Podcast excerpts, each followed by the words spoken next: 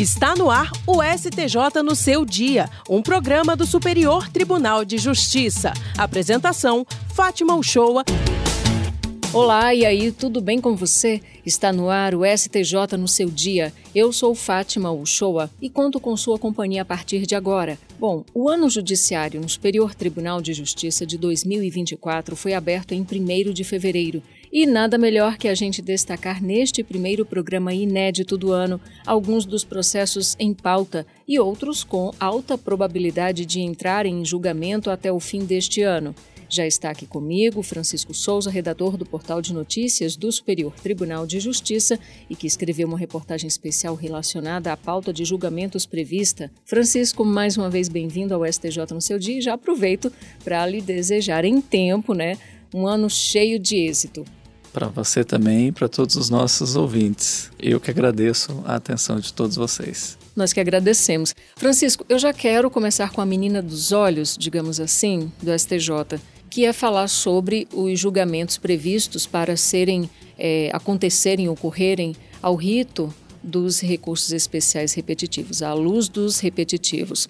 Para começar, é, temos aí um tema que o STJ deve definir, né, se as concessionárias elas são ou não responsáveis, civilmente falando, é, por acidentes ocasionados por animais em rodovias. E aí, o que é que você pode contar para a gente? É um caso bem interessante que a gente separou, é o tema 1122 dos repetitivos, e esse recurso ele foi interposto inicialmente pela concessionária de estradas, né?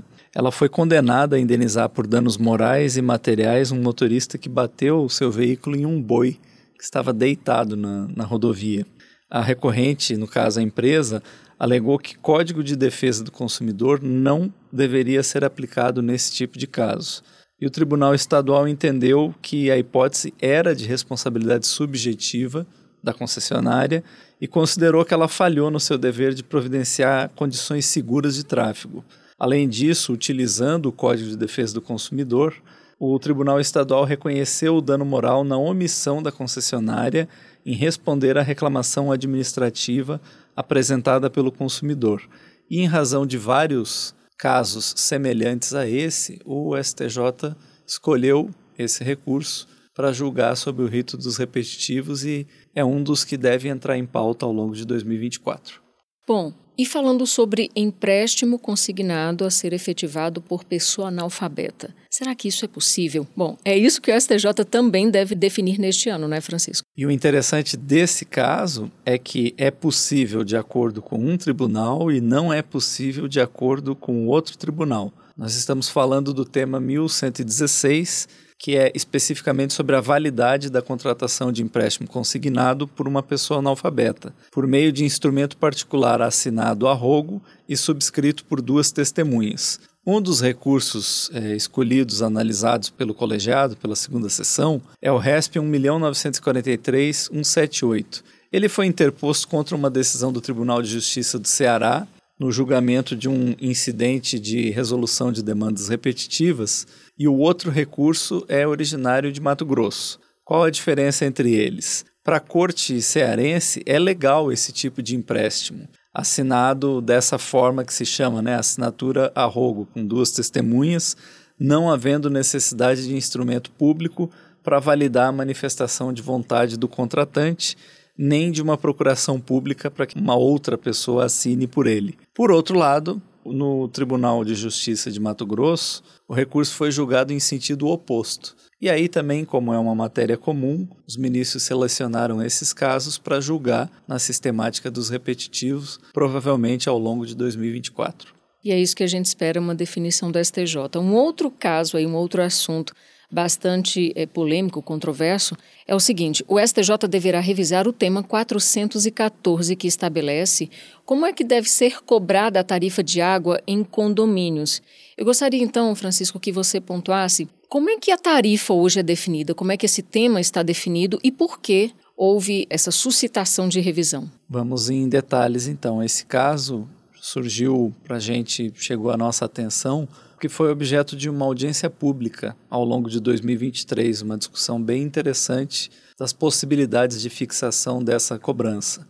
Há uma proposta da revisão do tema 414, portanto, ele é razoavelmente antigo, né, no STJ, essa tese que foi fixada pela última vez em 2021, o julgamento definitivo desse tema 414, estabeleceu que não é lícita a cobrança de tarifa no valor do consumo mínimo multiplicado pelo número de unidades autônomas do condomínio, nas hipóteses em que você tem um hidrômetro único no local. Com isso, ficou definido que a cobrança em tal situação deve ocorrer pelo consumo real aferido. Isso é uma pauta daquelas clássicas de condomínio, principalmente os condomínios mais antigos, que você tem, por exemplo, um morador com piscina gastando muito mais água que os outros, e aí você tem apenas um medidor e você faz a média e você gera essas polêmicas dentro de condomínio. Eu já presenciei isso de perto, esse tipo de discussão. E agora, depois dos argumentos trazidos em 2023 na audiência pública, o STJ vai se debruçar mais uma vez sobre esse caso para definir se revisa essa tese ou se mantém ela. O interessante é que vai dirimir essa questão que é tão cotidiana, né? é tão rotineira. É isso que é interessante esse papel do STJ, de definir as questões do dia a dia do cidadão que atinge a todos nós. Bem bacana. E para quem ficou interessado, apenas lembrando, nós temos a íntegra dessa audiência pública realizada em outubro no canal do STJ no YouTube. Os interessados podem conferir as horas e horas de discussão sobre esse assunto interessante. Muito bom lembrar disso daí, Francisco. Além desses assuntos aí que deverão ser definidos à luz dos repetitivos, nós temos um bem em evidência nos últimos anos, que é o uso, a autorização do uso da cannabis ou do cultivo da cannabis para fins medicinais.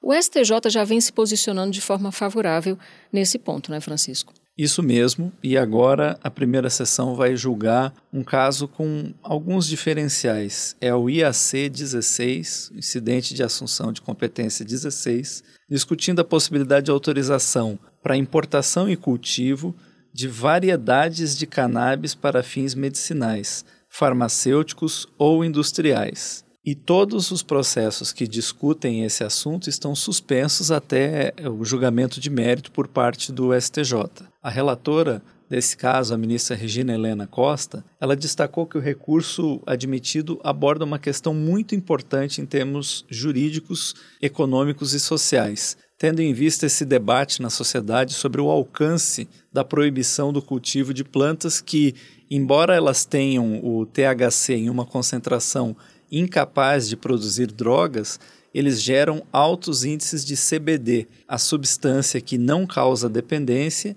e é a utilizada para a fabricação de remédios e outros subprodutos. A ministra, no seu despacho, ela explicou que a utilização desses produtos derivados de cannabis para fins medicinais é regulada atualmente pela Agência de Vigilância Sanitária, a Anvisa, por meio de uma resolução e atualmente nós temos 23 medicamentos à base de canabidiol e de outros é, canabinoides autorizados pela agência. O recurso que motivou a admissão desse IAC diz respeito a uma autorização para importação de sementes do tipo hemp, cânhamo industrial é o nome correto, e seria para plantio, comercialização e exploração industrial da cannabis sativa por uma empresa de biotecnologia. Então vai ser mais um julgamento importante da primeira sessão, como você disse, em linha estabelecendo vários precedentes sobre essa questão da cannabis para fins medicinais. Uhum.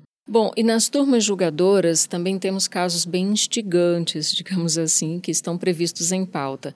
Entre eles, o que trata sobre a garantia de cobertura por parte dos planos de saúde a quem tem transtorno do espectro autista, né? Prevê essa cobertura de tratamento alternativo para quem tem transtorno do espectro autista. Já existe precedente favorável nesse sentido, Francisco? Existe um precedente recente da terceira turma. E agora o caso que vai ser concluído em 2024 é da quarta turma, o outro colegiado de direito privado do STJ. A quarta turma deve analisar três casos em segredo de justiça que discutem essa obrigatoriedade de cobertura das terapias ou procedimentos não comprovados cientificamente para as pessoas com transtorno do espectro autista e é um método que eles chamam de ABA, e especificamente é a musicoterapia e ecoterapia. Esses dois recursos que já foram é, possibilitados por decisão da terceira turma. Nesse caso da quarta turma, o relator é o ministro Antônio Carlos Ferreira. Ele votou a favor da cobertura, na mesma linha desse precedente da terceira turma, e na sequência o julgamento ele foi suspenso por último por um pedido de vista do ministro Raul Araújo. E ao longo de 2024 a gente deve ter a conclusão desse julgamento na quarta turma. Francisco, e na terceira sessão aqui do Superior Tribunal de Justiça está previsto o julgamento sobre a condenação de uma pessoa baseada apenas em confissão extrajudicial informal obtida por policiais no ato da prisão e em reconhecimento por foto que não seguiu requisitos legais, né, do artigo 226 do CPP. Essa é uma questão bem polêmica, né, mas de certa forma, ao longo do tempo, o STJ vem construindo, vem alicerçando uma resposta para as partes interessadas nesse tema, né? É uma série de decisões do STJ, inclusive a gente até já produziu uma reportagem especial também sobre reconhecimento facial e as, as decisões judiciais sobre isso. E esse caso tem um diferencial, que é a confissão extrajudicial informal, mas ele também acaba envolvendo esse reconhecimento. É um caso que vai ser julgado né, na terceira sessão, é o ARESP 2.123.334. Esse caso específico, o recurso é da Defensoria Pública de Minas Gerais, alegando fragilidade nas provas e invocando recentes decisões do tribunal, segundo as quais o artigo 226 do Código de Processo Penal não traz apenas recomendações, mas regras claras que devem ser seguidas para que o reconhecimento seja válido. Para a Defensoria Pública, a inobservância desse procedimento legal é um campo fértil para erros judiciários e injustiças, nas palavras do que a Defensoria escreveu nesse recurso. Eles sustentam que o reconhecimento só pode ser considerado válido se atendidos os requisitos legais e se for corroborado por outras provas produzidas sobre o contraditório e a ampla defesa, conforme vem entendendo o STJ em diversos outros casos que noticiamos e inclusive foi pauta também de podcasts, no caso da especial que foi feita sobre esse assunto. Então é outro caso interessante que deve entrar em pauta ao longo de 2024. E só para destacar, Francisco, desde outubro de 2020, o Superior Tribunal de Justiça eh, já se posicionou sobre o uso do reconhecimento fotográfico como prova. Apenas esse reconhecimento por si só, como única prova, não serve para condenar uma pessoa que está sendo acusada de algum crime.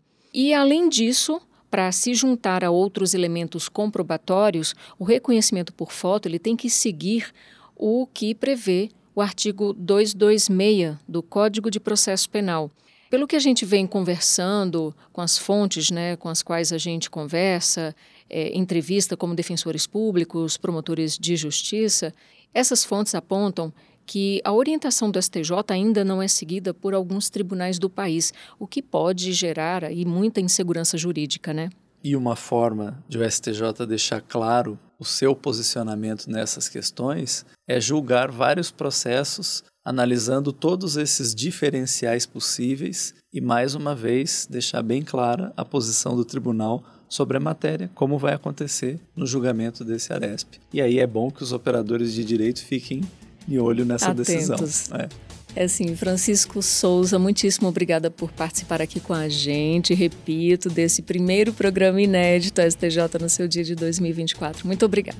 Muito obrigado. Eu que agradeço a atenção, ainda mais o fato de ter sido o primeiro do ano, e convido todo mundo, os interessados, para conferir os outros casos que destacamos nessa reportagem no site do STJ, o stj.jus.br. A reportagem está lá em destaque na página inicial. Todo domingo, uma matéria especial é publicada no portal, tratando tanto de questões institucionais como jurisprudenciais relacionadas ao Tribunal da Cidadania. Com certeza vale a pena conferir. STJ no seu dia, um programa do Superior Tribunal de Justiça. E o STJ no seu dia fica por aqui. Obrigada sempre por sua companhia pela Rádio Justiça e pelas plataformas digitais. O programa STJ no seu dia de hoje contou com a produção de Janaína Figueiredo, trabalhos técnicos de Júlio César, direção de Daniele Lombardi e coordenação geral de Eduardo Moura. Até sexta-feira que vem. A gente se encontra. STJ no seu dia, um programa do Superior Tribunal de Justiça.